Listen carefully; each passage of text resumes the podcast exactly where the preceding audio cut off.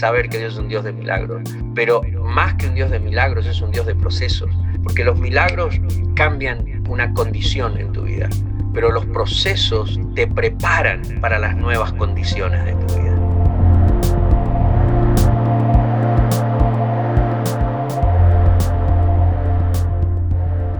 Parte 2.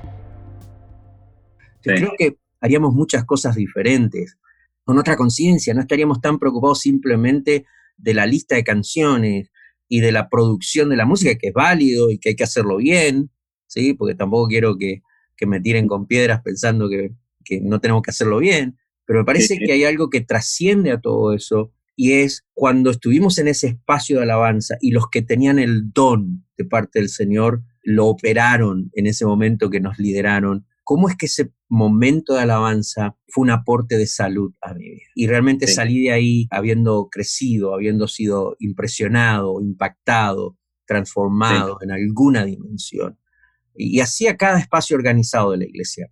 Ya creo que nuestros maestros de escuela dominical, los que trabajan con niños o con jóvenes, o que enseñan la palabra, hay que tener mucho cuidado de no transformar el espacio organizado del ministerio como un fin en sí mismo sino como espacios donde queremos los momentos orgánicos y tienen que ocurrir porque esos pasan en todo momento y en todo lugar, quiero estar listo. Pero cuando nos organizamos, ¿cómo lo vamos a hacer para que cumpla lo que dice la palabra? Lo que tenés sea para edificación, sea para salud. Pero ¿sabes qué siento, Charlie? Que quizás deberíamos cerrar esta dimensión del diálogo entendiendo que todos necesitamos estar siempre creciendo y preparándonos para poder ser usados por el Señor para ministrar a otros. Creo que aquí es donde entra el peso de la responsabilidad de la que estamos hablando. Hey, esto ya ahora no se trata simplemente, y quizás estoy siendo repetitivo, en tener relaciones saludables. Se trata en cómo avanzamos esa dimensión en la que yo aporto salud en esta relación a tu vida. Entonces, yo necesito estar creciendo, vos necesitas estar creciendo y prepararnos siempre para ser usados por el Señor. A mí me gusta pensar que el Espíritu Santo no puede usarme más allá de lo que yo pongo a su disposición en mi vida.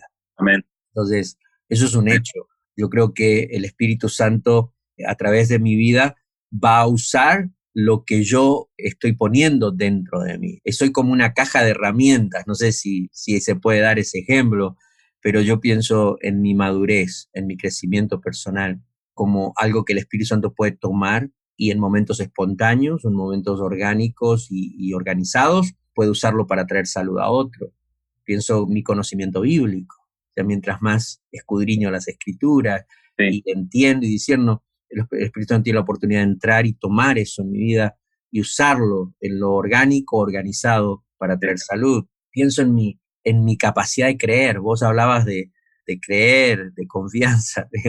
Pedro dijo, Señor, aumentanos la fe. O sea, digamos que, que si yo puedo pensar que mi fe crece, ¿cuántas veces mi fe puede ser algo que el Espíritu toma en momentos orgánicos o organizados para traer salud a otros? No sé, entender en, en cómo comportarme en ciertas circunstancias de la vida y en esas circunstancias eh, experimentar lo que Dios puede hacer por mí y a partir de allí entonces descubrir cómo esa experiencia en mi vida es algo que el Espíritu Santo la puede tomar y, la puede usar en, momentos orgánicos u organizados para traer eh, salud a la vida de Amén.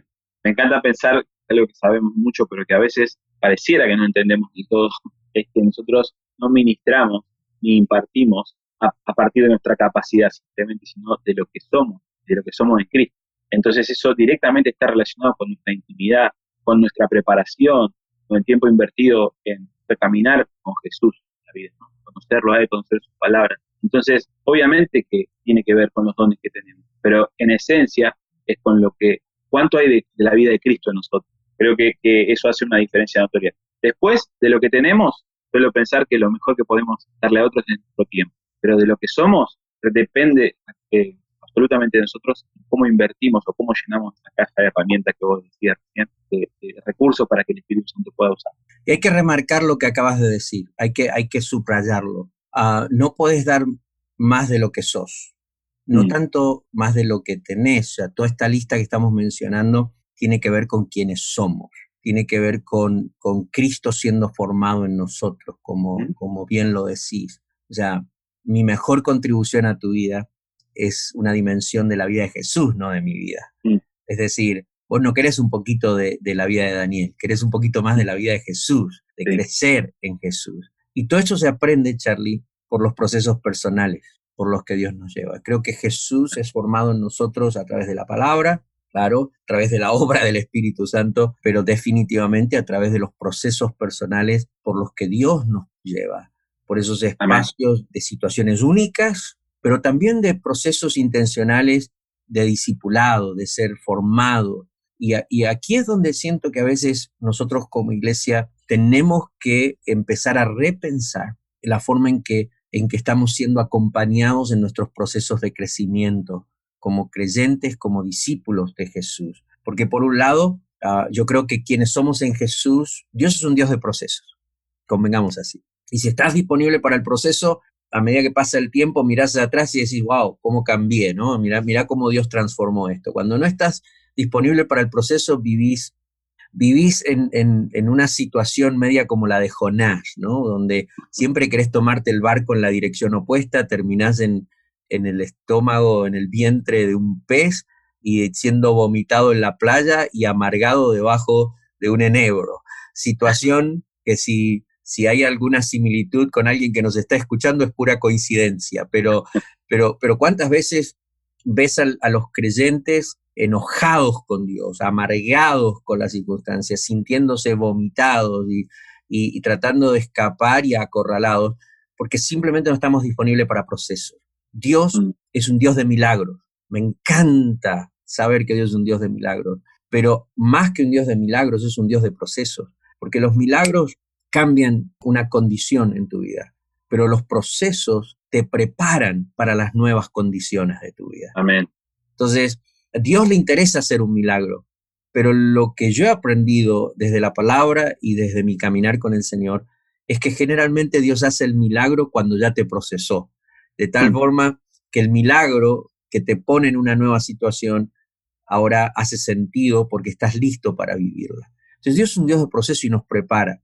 Quizás lo que acabo de decir es como, no sé si tiene que ver o no con lo que estamos hablando, pero, pero si alguien lo tenía que escuchar. Por algo lo, dijiste. Por algo, lo, dije, Pero, pero digo, en esos procesos personales donde Dios nos lleva, yo tengo que asumir también que no se trata de mí, se trata del otro, que quizás Dios me está preparando. Por eso Pablo decía, por ejemplo, en 2 Corintios capítulo 1, miren, nosotros fuimos consolados por el Señor para hoy poder consolarlos a ustedes. Por eso es que de repente el mismo escritor de los Hebreos habla que Jesús por lo que padeció y sufrió, aprendió obediencia para poder ser eh, instrumento de redención. Entonces a partir de allí existen esa dimensión de responsabilidad. ¡Wow! lo que me está pasando, si, si, lo, si me pongo en el centro del mundo, soy una víctima. Y, entonces me enojo y me frustro. Eh, pero si digo, no, lo que me está pasando tiene todo que ver con, con quizás un, una Nínive, con alguien que Dios me está preparando porque, porque en momentos orgánicos o organizados me quiere usar. Entonces estoy mucho más disponible, asumo responsabilidad en el proceso de ser formado. Por otro lado, esta decisión de aprender tiene todo que ver con discipulado. Y aquí es donde creo que la iglesia tiene que repensar mucho cómo estamos discipulando, porque siento que a veces discipulamos para ser individualistas. O sea, te enseño la Biblia, te enseño doctrina y te enseño lo que tenés que hacer para ser santo y para vivir en santidad, porque sin santidad nadie verá al Señor. Y estoy completamente de acuerdo con todo eso, pero a veces criamos a nuestros hijos que tienen otros siete hermanos como si ellos fueran el hijo único y no existe nadie más. Y en la iglesia a veces pasa lo mismo, estamos a veces discipulando a los, a los seguidores de Jesús. Por un lado decimos, hermano, sirva, intégrese, sea parte de la comunidad, y por el otro lado los discipulamos para que sean individualistas. Entonces, ¿cómo repensamos el discipulado en la iglesia? De tal forma que ellos pueden aprender a, a estar preparados y ser formados y equipados para ser usados por Dios en la vida de los demás. O sea que cada, cada proceso de discipulado, me parece a mí, debería formarles a ellos como discípulos de Jesús, pero debería equiparles no solo para hacer un trabajo que se necesita en la organización de la iglesia, pero para ministrar. Ah, y creo que lo hablábamos en iglesia más horizontal, donde una de las cosas que hay que cambiar es que necesitamos menos entrenamientos ministeriales y más formación para ministrar, ¿no? Mm, Eso nos va a hacer mucho más horizontales y en este caso va a generar una, algo más que simplemente relaciones saludables.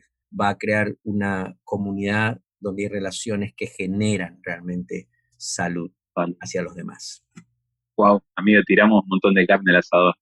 Bueno, hoy pasé por la carnicería, así que dale. Sí, sí. Este... Hicimos la compra del mes y bueno, eh, se nota que somos argentinos, ¿no? Cuando estamos muchas, muchas metáforas de, carne y de asado. Sí, señor, sí, señor. Pero bueno. Bueno, amigo, tremendo episodio el de hoy. Gracias por compartir este tiempo.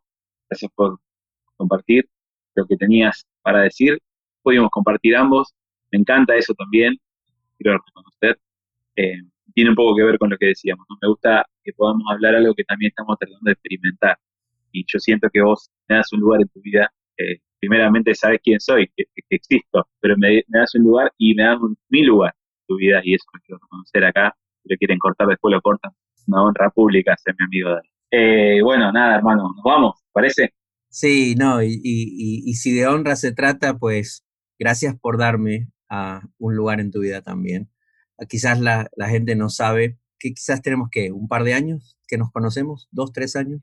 Eh, quizás un poco más. Tres, cuatro ya. Cuatro tres, cuatro, pero en los últimos dos años hemos entrado en esta relación de crear una relación saludable y, honestamente también entrar en este espacio de, cada uno aportar salud al otro. A veces antes de empezar a grabar el podcast, pasamos un rato hablando y, ministrándonos y desahogándonos y compartiendo. Y nada, siempre tu aporte es ah, súper, súper importante y a, mí, a mí me bendecís y a mí me edificás. Y te doy gracias por ser parte del podcast. Cuando el año pasado ahí te, te llamamos y te digo, te subís conmigo a la barca y, y sí, eh, me dijiste que ibas a orar, pero yo sé que ya el Señor te había hablado. Pero está bien. Eh, Charlie. Son, esas cositas que uno a veces dice para como latillo, casi te diría, pero sí, ya sabía que tenía que sumarme. Pero bueno, eh, saludamos a todos nuestros amigos a lo largo de, del mundo que se suman a este diálogo y recordándoles, Charlie, entonces que si nos podemos encontrar ya charlando así abiertamente, tenemos todos los miércoles en el grupo de Facebook de Conexión Pastoral algo que se llama Tiempo para Conectar, con nuestro amigo, parte del equipo Joel Arriola, que facilita el diálogo y vos y yo ahí de metidos. Nos vamos. Sí, enganchados siempre. No, nos perdemos una. Eh, lo que digo, y quiero aclarar que el grupo de Facebook es privado, pero no así la página de Facebook, que es Conexión Pastoral, así que ahí nos podés mandar un mensaje si te querés sumar y te sumamos con gusto. Eh, bueno, un saludo para todos, gracias por este, por estar, por acompañarnos, sea que nos estés escuchando por Spotify o por Facebook, no sé por dónde nos puedes encontrar, o por YouTube, pero son muy bienvenidos y queremos escucharte, queremos que nos hagas una devolución, que converses con nosotros sobre esto. Reunidos, congregados para hacer comunidad y reunidos, tener reuniones para reunir. Ahí está, se me fue el eslogan. Bueno, un abrazo, Dios te bendiga. Chao hermano, bendiciones a todos. Chao, chao.